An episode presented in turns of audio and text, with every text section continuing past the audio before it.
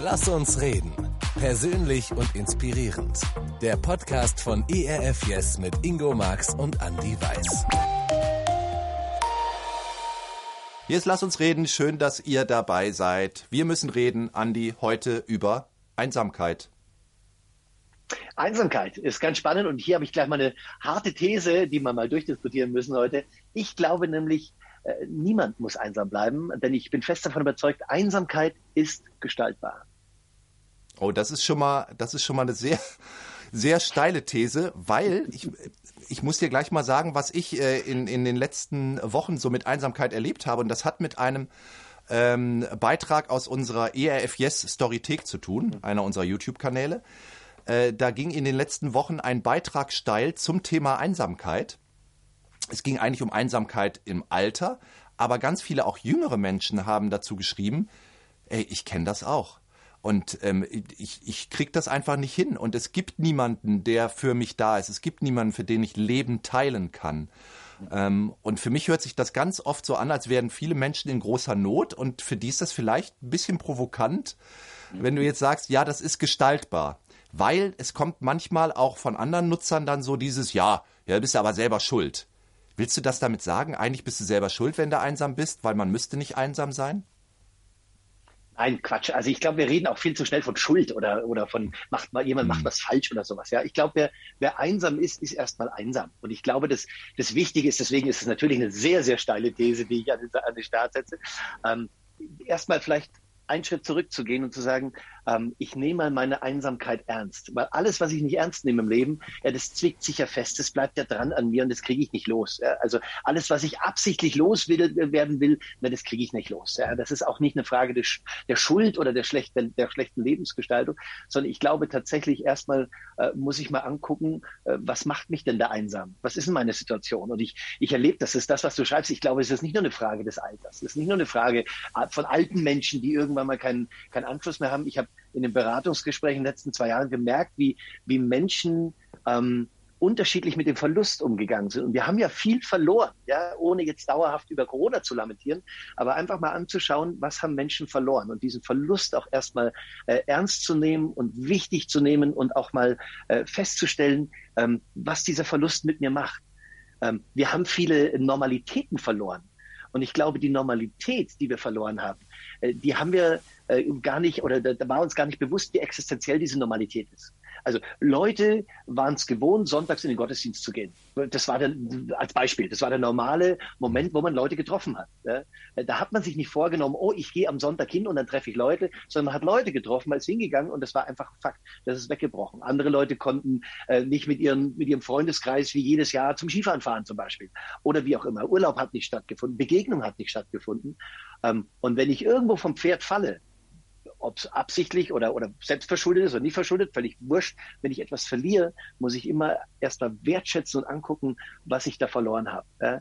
Deswegen wäre die steile, äh, die, die, die, die These, die ich gerade gesagt habe, zu steil, äh, hm. wenn es nur heißt, so, steig mal auf dein Pferdchen, reit mal weiter. Es liegt doch an dir, ob du einsam bist oder hm. nicht. Sondern ich glaube, erstmal müssen wir aushalten, es gibt Einsamkeit. Das ist nicht eine Frage des Alters, mhm. nicht eine Frage des Geschlechts, nicht eine Frage des Berufs und wie auch immer, sondern es gibt Einsamkeit und die muss ich erstmal aushalten und ernst nehmen und sagen, wow, ja, ich habe da was verloren. Mhm. Ich glaube, wir müssen ja erstmal kurz feststellen, was ist überhaupt Einsamkeit und wo kommt die her? Ähm, also vielleicht denkt man zuerst bei Einsamkeit, naja, das, das sind Menschen, die alleine leben, die keine Freunde haben, irgendwie es gibt auch kaum Familie, mit der man Kontakt haben kann. Aber ich habe das Gefühl, das ist vielleicht nur eine Seite der Medaille, weil ich glaube, nicht nur durch Corona und nicht nur durch Quarantäne kennen viel mehr von uns Einsamkeit. Also ich habe eigentlich immer mit Menschen zusammengelebt. Ja? Früher als Kind, als Jugendlicher, mit meiner Familie, jetzt mit meiner eigenen Familie. Also ich bin selten total allein und trotzdem würde ich sagen, ich kenne ja auch Einsamkeit. Ähm, es gibt immer Zusammenhänge für im beruflichen oder im anderen Umfeld, wo man vielleicht sogar unter Menschen ist und sich trotzdem einsam fühlt. Ja? Corona. Äh, ich habe ganz viele Kollegen, aber ich saß trotzdem monatelang irgendwie einsam zu Hause und musste alleine arbeiten, obwohl ich Kontakte hatte. Und natürlich fühlt sich das für viele auch total einsam an. Ich kenne viele, die mir das erzählt haben, gesagt haben, es ist total schlimm für mich. Ich sitze zu Hause und habe das Gefühl, ich bin total einsam und fühle mich, fühl mich allein gelassen mit meinen Problemen auch.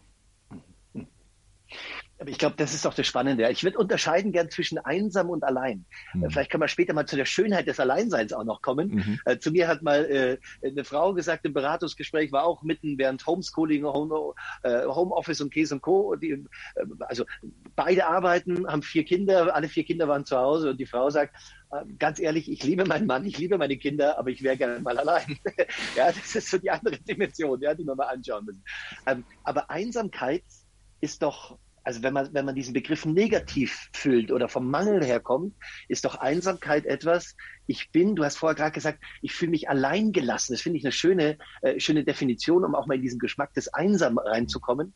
Ähm, ich fühle mich einsam, weil da ist etwas, was ich vielleicht bisher hatte, was ich gerade nicht mehr habe. Und da sind wir wieder bei dem Verlust. Und von dem her ist es spannend, auch mal den Verlust anzugucken. Du hast vorher gerade gesagt, na ja, es gibt Momente, ähm, da bin ich vielleicht wirklich einsam, und dann gibt es Momente, da bin ich unter Leuten und ich fühle mich einsam. Vielleicht müssen wir den Begriff auch mal von so einer Hardware- und Software-Ecke äh, so ganz technisch männlich angehen. Ja, so.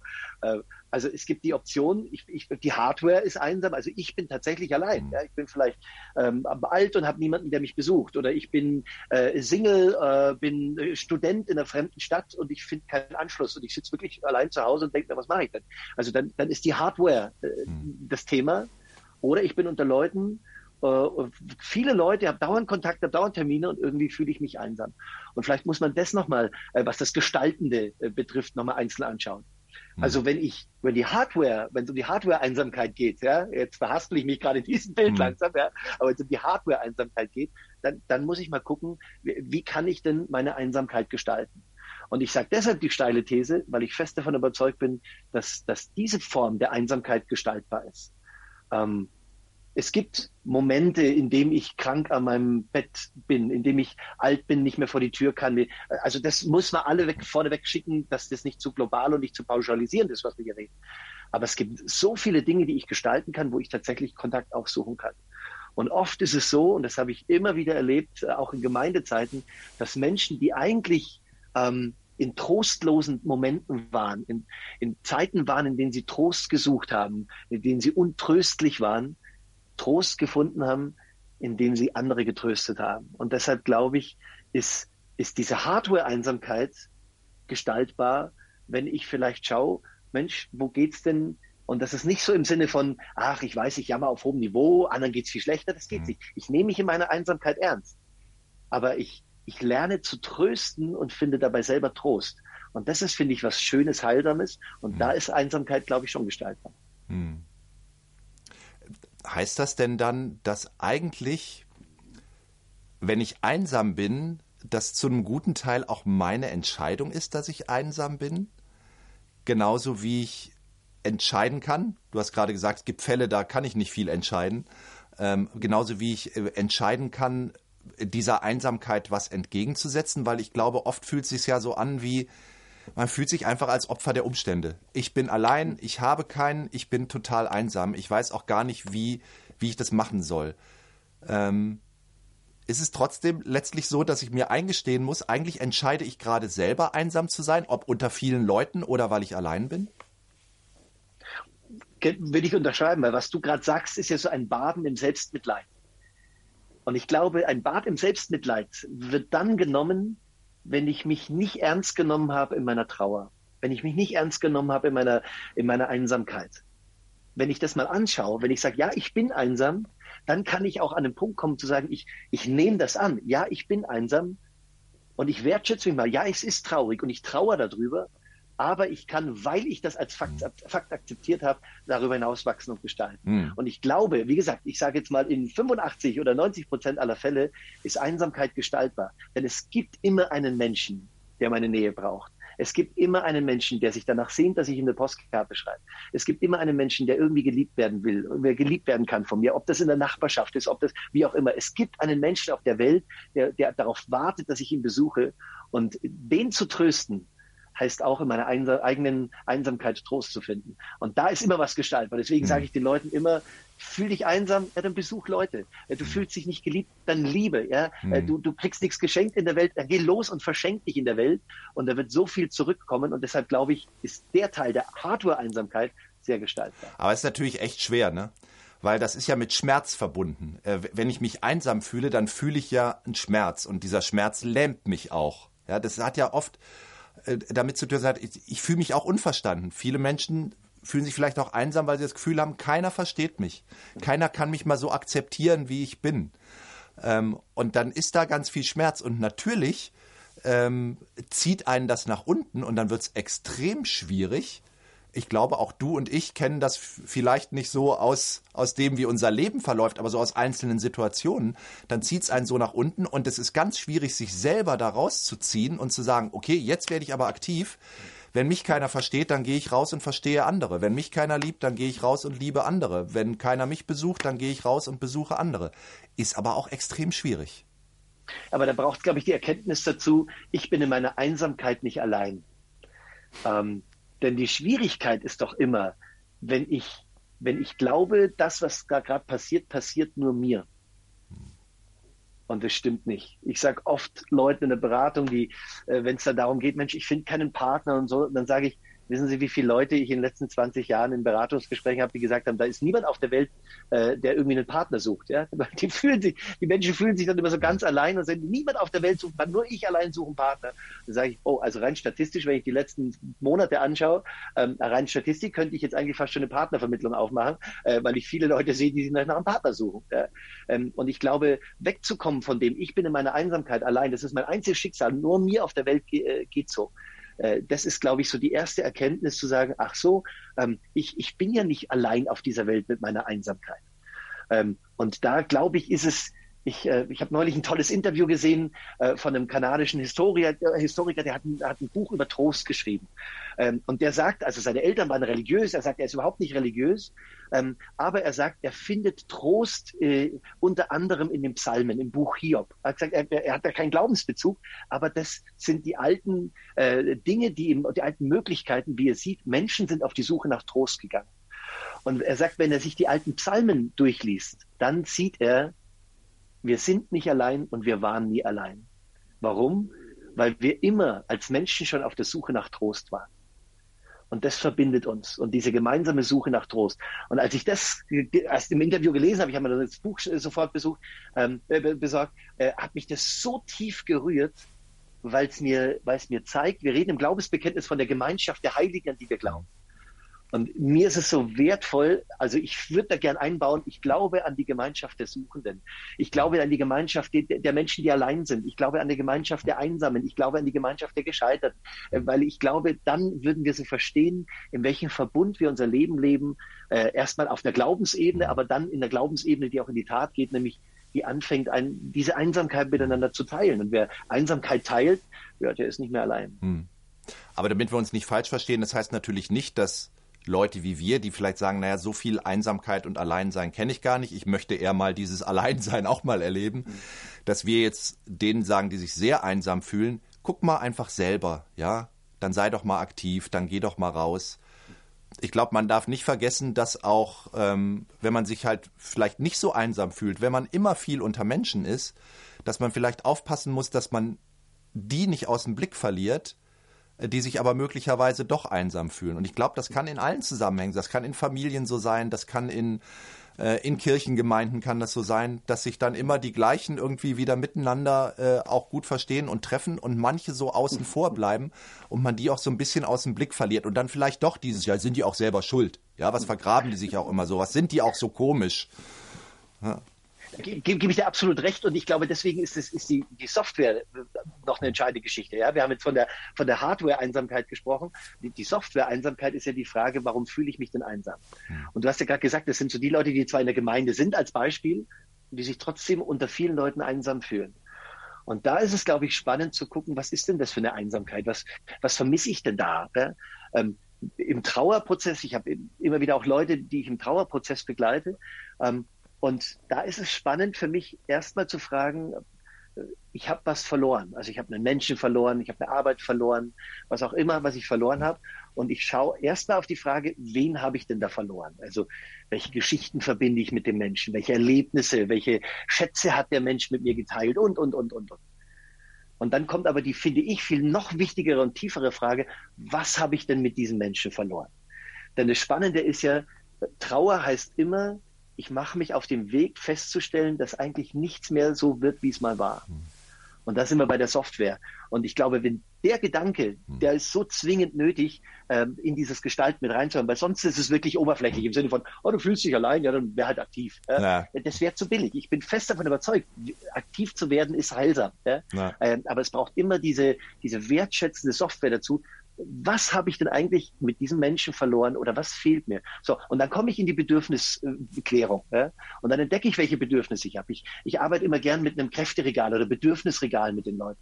Weil oft ist es ja so, äh, dass wir, dass wir versuchen, äh, uns in irgendeiner Art und Weise wieder ins Leben zu bringen. Dann sagen wir, oh, dann ich verabrede mich mit Menschen und ich mache das. Uns fällt aber so schwer. Und jetzt kommen wir vielleicht auch zu dem Punkt, wie gelingt es mir denn eigentlich, ähm, Einsamkeit auch in ein schönes Alleinsein zu bringen?